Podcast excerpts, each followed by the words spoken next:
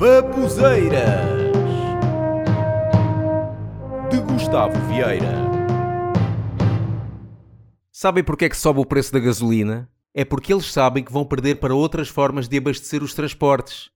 As pessoas estão cada vez mais a comprar veículos elétricos e eles não vão ter a quem vender o petróleo. Assim, estão a aproveitar ao máximo que puderem para nos sacar dinheiro até isso acontecer. Sabem porque é que sobe o preço das taxas de comissão bancárias? É porque eles sabem que vão perder para outras moedas. As pessoas estão cada vez mais a aderir às criptomoedas e eles não vão ter clientes nem dinheiro com valor para continuar. Assim, estão a aproveitar ao máximo que puderem para nos sacar dinheiro até isso acontecer.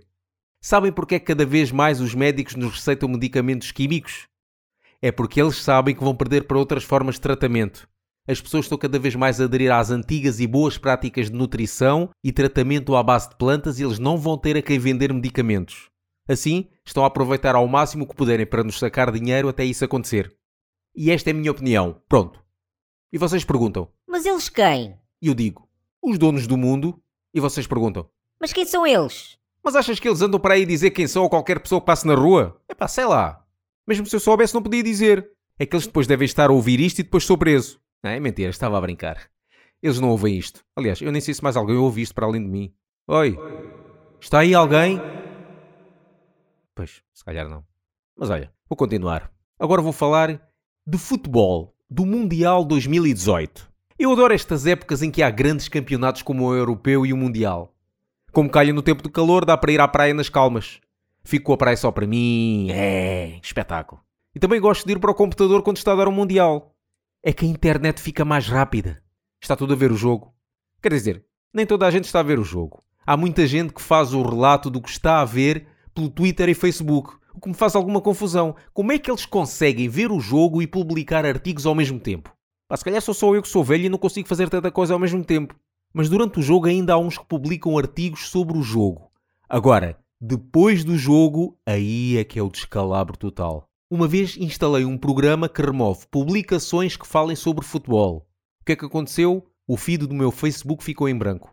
Eu confesso que não sou grande apreciador de futebol mas gosto de ver estes grandes campeonatos. Há coisas muito giras que acontecem pelo mundo, como por exemplo a moda que se aderiu de pendurar a bandeira na varanda para apoiar a sua seleção. Eu estive em alguns países e vi isso tudo. Por exemplo, na Alemanha, tantas bandeiras nas varandas. Era só bandeira da Alemanha, Alemanha, Alemanha, Alemanha. No Brasil também, tantas bandeiras. Brasil, Brasil, Brasil.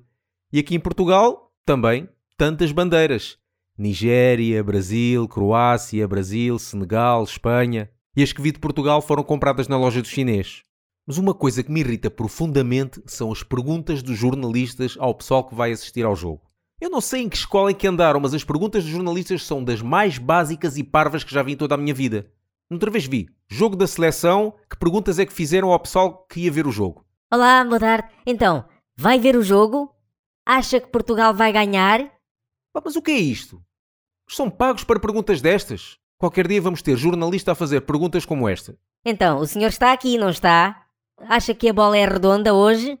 O que é que acha de respirar dentro do estádio? O futebol é um desporto emocionante, mas confesso que a mim me aborrece um bocado. Eu gostava que acontecessem coisas diferentes para surpreender mais. Bah, por exemplo, coisas que eu gostava de ver acontecer num jogo de futebol. O árbitro atirar a moeda ao ar e perdê-la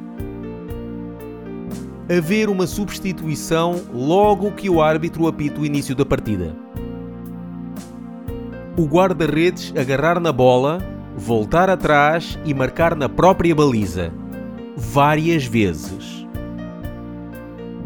Ao efetuar o lançamento de linha lateral, o jogador correr ao longo do campo sempre com a bola nas mãos os jogadores fazerem o sinal da cruz e rezarem um terço inteiro antes de marcar penalti. A bola ter a mesma cor que o relevado.